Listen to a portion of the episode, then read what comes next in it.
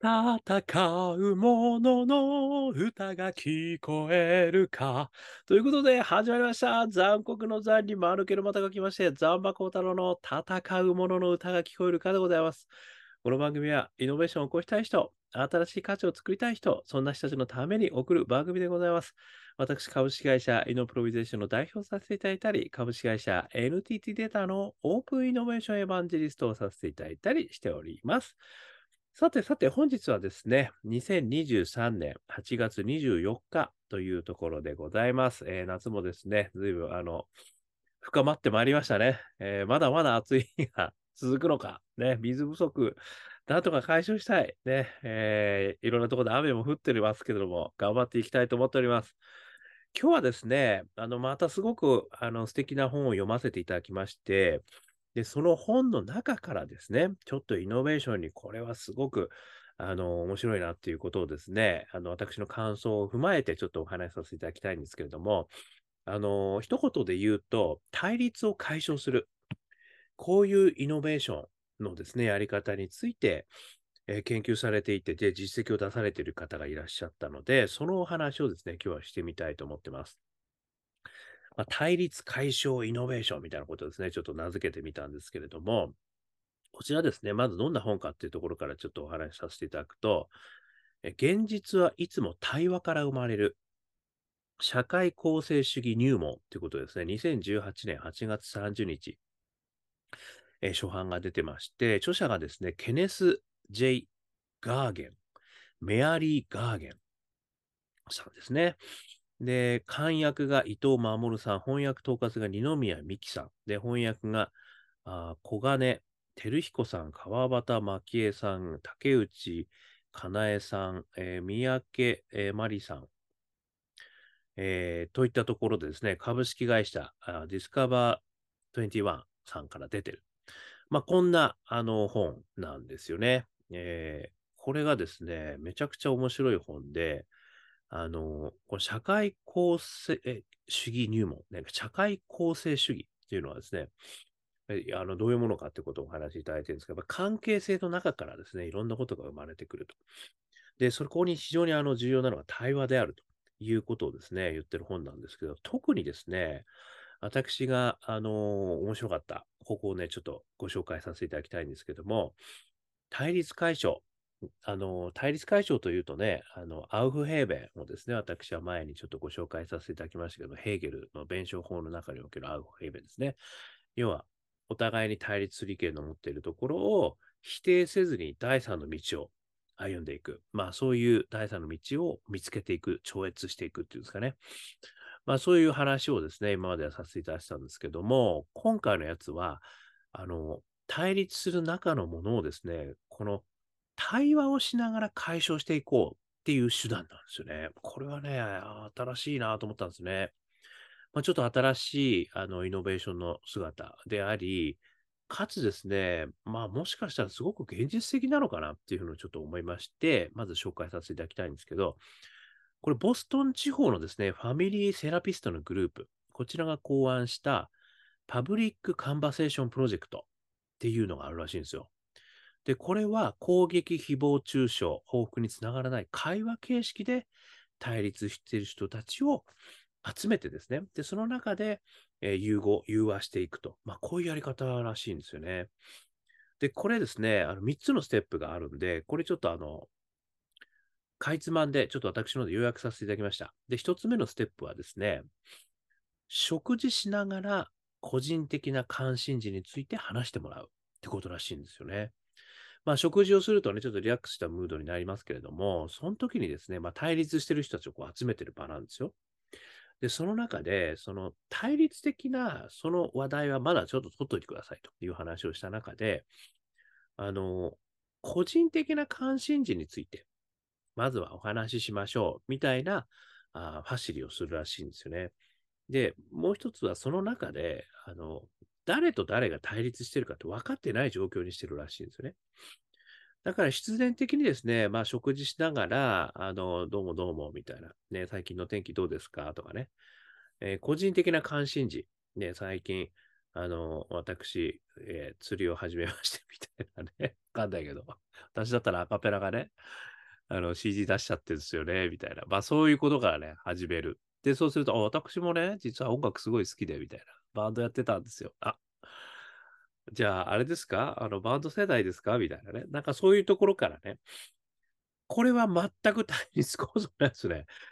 よ要はですね、まずは個人的なところから始めてるのは、これすごい重要なポイントなんですよ。で、個人的な関心事から始める。これ一つ目。そして二つ目がですね、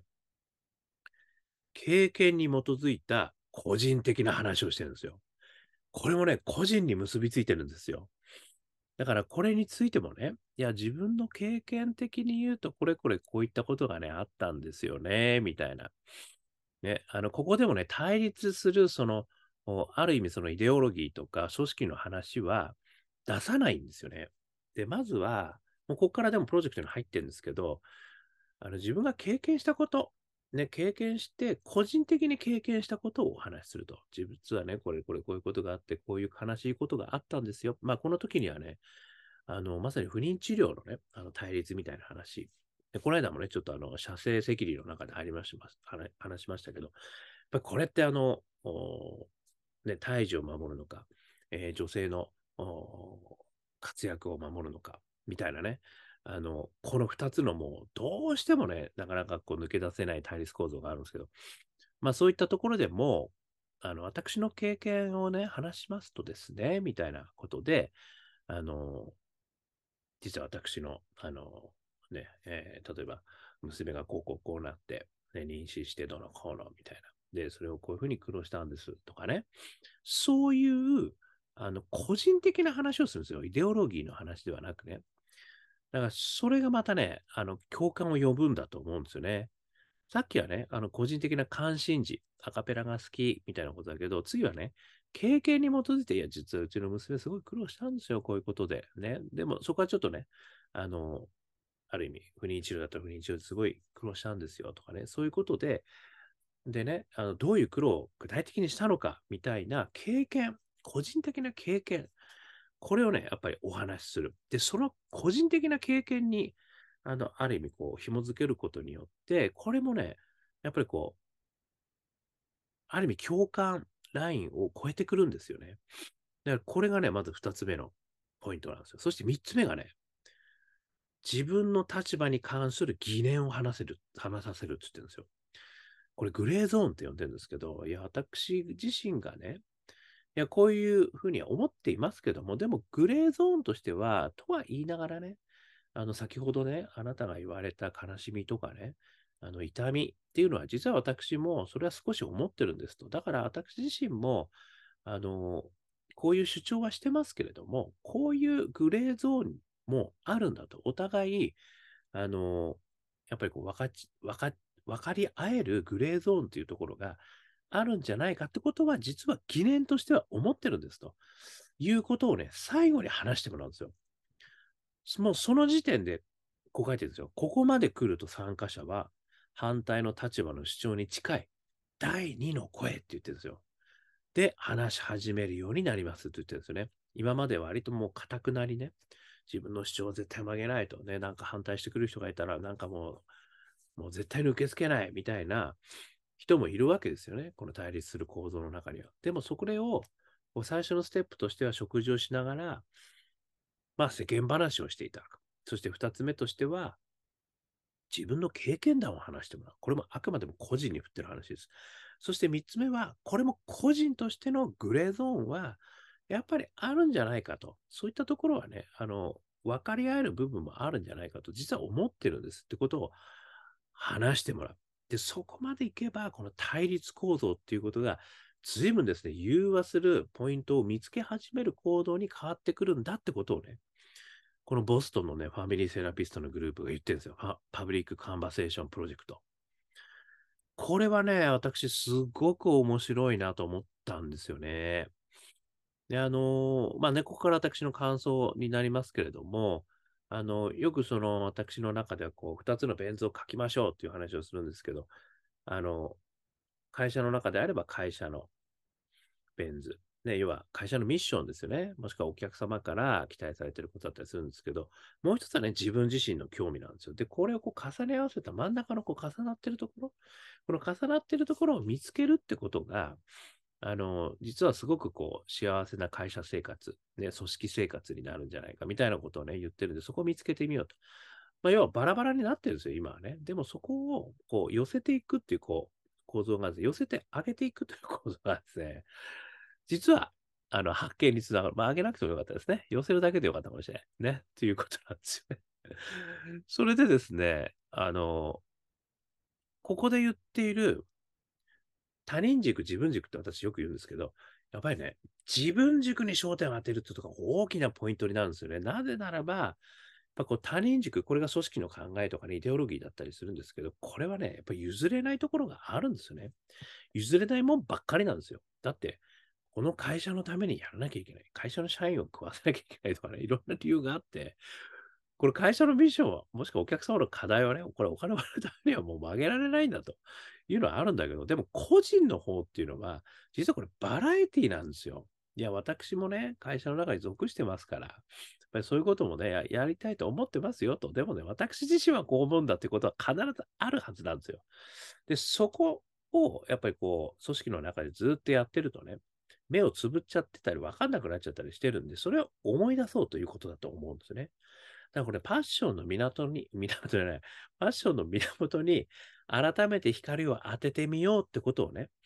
このカンバセーションプロジェクト、パブリックカンバセーションプロジェクトではね、あの言ってるんじゃないかなと、私はこう感じた、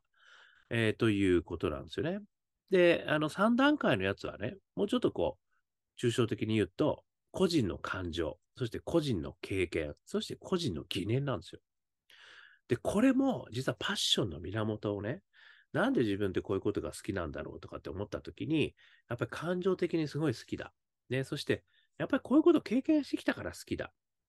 で、こういうニュースにはね、すごく僕は気になるし、あの疑念を持つんだ。こういうね、実は3つのこの、これね、同じなんですよ。パッションの源を測る。あの、かあの項目っていうんですかね。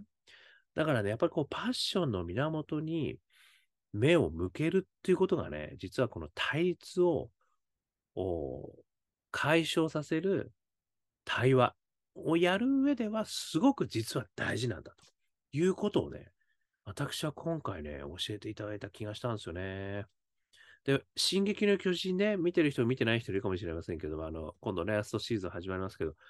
あの、非常に面白いのは、あの、塀の中の人と塀の外の人、両方に正義があるって、その対立なんですけれども、でもね、一緒に、まあ、あんま詳しいこと言わないんですけど、見てない人のためにね、あの、一緒にいることがあるんですよ、実は。で、その時には、実はすごく仲良くなってたりするんですよ。で、そこからさらなる苦悩が始まったりするんですよね。で、これは何かっていうと、イデオロギーとかね、個人組織の利益ではなく、まあ、国の利益ではなくね、まあ、個人の感情であり、経験であり、疑念、ね、そういったところに焦点が当たってるからなんですよね。だからそこに焦点を当てることによって、実は対立している行動をひっくり返すことができるかもしれない。こういうことがね、私はね、本当に思うわけですよね。でやっぱり組織、ね、他人軸、自分軸って考えてるけど、他人軸っていうのは、ある意味ですね、ここに権力を持ってる人だとか、声が大きい人だとかいると、そこに引っ張られてたりするんですよね。で、それに、まあ、その中でもね、やっぱり正義があって、その中の構成する人たちのね、あの、やっぱりこう、幸せを願いたいっていう、すごい美しい気持ちもみんなあるわけですよね。で、そう、そうすると、個人のことなんてどうでもいいんだみたいな感じになることあるじゃないですか。でもそうじゃないだと、そうするとやっぱり対立することがあるんだと。で、その組織と組織の対立性が生まれることがある。その時に大事なのは、やっぱり個人の感情。で、やっぱり個人の中で自分はどう思うのか、どんな感情なのか、ここにやっぱり火をね、あの、灯しておくことが大事だと。で、かつですね、なんか、そういうことにとらわれてるんじゃないかってこう思い始めたとき、もしくはね、なんかどっかとね、うちの組織が対立しちゃってさ、みたいな、なんかちょっと仲悪く悪くなっちゃって、無事一触即発な状況になっちゃってんだけどって思った時には、やっぱり自分の個人の気持ちの中に一旦目をみんな向けてみようよという話をする。ね、自分自身からまずそれをやってみる。で自分自身としては、やっぱりね、あの、なんか対立してたけど、自分自身の気持ちの中でね、彼らとやっぱりこう、共感できる部分がある。個人的には共感できる。みたいなことをね、やっぱりすごい大事にすることによって、そこから抜け出せる頭が生まれるかもしれないですね。自分自身がやっぱりその中の先頭を立ってね、組織のこう対立をやってる場合もあるわけですね。でも、そういった時にやっぱり個人の感情、ね、個人の経験、そして個人の疑念、この3つにですね、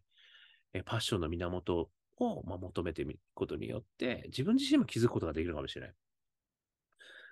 こういうことがね、やっぱりすごい大事だなと。まあ、つまりですね、やっぱりパッションの源、普段からね、忘れないってことが、個人としてはすごく大事なんじゃないか。みたいなことをね、ちょっと思わせていただいたということなんですよね。なので、この対話をね、あの、軸とした、えー、対立解消イノベーションの一つとして、このパブリックカンバセーションプロジェクト。これはね、私めちゃくちゃ勉強になりました。そして個人の感情と経験と疑念。これに目を向けることが、実はそこから抜け出せる道かもしれない。で、これは、実はパッションの源を見つける道と同じである。まあ、こういったことがね、今日の、えー、めちゃくちゃ気づき、まあ、勉強になりましたという話でございました。ね、少しでも幸い、幸いじゃないの、少しでも参考になりましたら、幸いです。ということでね、YouTube、ポッドキャスト毎日話してるんで、えー、よかったら登録、ね、登録してくださいね。そして、Twitter、Facebook ね、こちらの方を毎日、えー、やってますんで、えー、コメントいただけると嬉しいですね。そして我がアカペラグループ、香港ラッキーズでは中年ワンダーランドという曲をですね、YouTube、Apple Music、そして Spotify で、こんなところでストリーミングしてます。アカペラグループ6人組なんです。私がもう30年やってるんです。ね、それいい曲なんですよ、中年ワンダーランド。ね、これぜひですね、元気が出る曲なんで、え中年不思議国、ね、もしくは香港好きなのとか言って香港ラッキーズ、検索してみてください。YouTube でね、聴けると思います。そして、えー、A Journey of Lucky というですね、これは感動的な4曲入りのミニアルバムも去年末に作ってるんです。これもね、すごくね、いい曲なんで聴いてほしい。ね、えー、これ iTunes、そしてモーラでダウンロード販売してる視聴もできます。そして、香港ラッキーズ商店というね、ウェブサイトでも、えー、CD を売ってますよ。えー、そして一人からでもイノベーションできる、そんなことを書いた本、オープンイノベーション21の秘密。こちらもですね、絶賛電子書籍、リアルの書籍で売ってます。えー、1時間ぐらいで読めちゃうけれども、21のイノベーションの秘密が手に入っちゃう。ね、お得な本でございますよ。えー、こんなことをお話ししている私でございますけれども、え、イノベーションのコンサルをね、え、普段はやってますので、イノベーションの困りごとありましたらいつでもご相談くださいませ。そしてですね、えー、何度でも挑戦できる世界をということで、スタートアップ、えー、エマージェンスエコシステム C というですね、えー、プロジェクトを立ち上げてやってますので、もしよかったらこちらの方も、えー、何度でも挑戦できる起業家の皆様、学生の皆様、大企業の皆様ね、えー、募集中でございますんで、よかったらお気軽に問い合わせしてくださいませ。ねえー、ということで、今日も聞いていただきましてどうもありがとうございました。それでは皆様頑張りましょう。また明日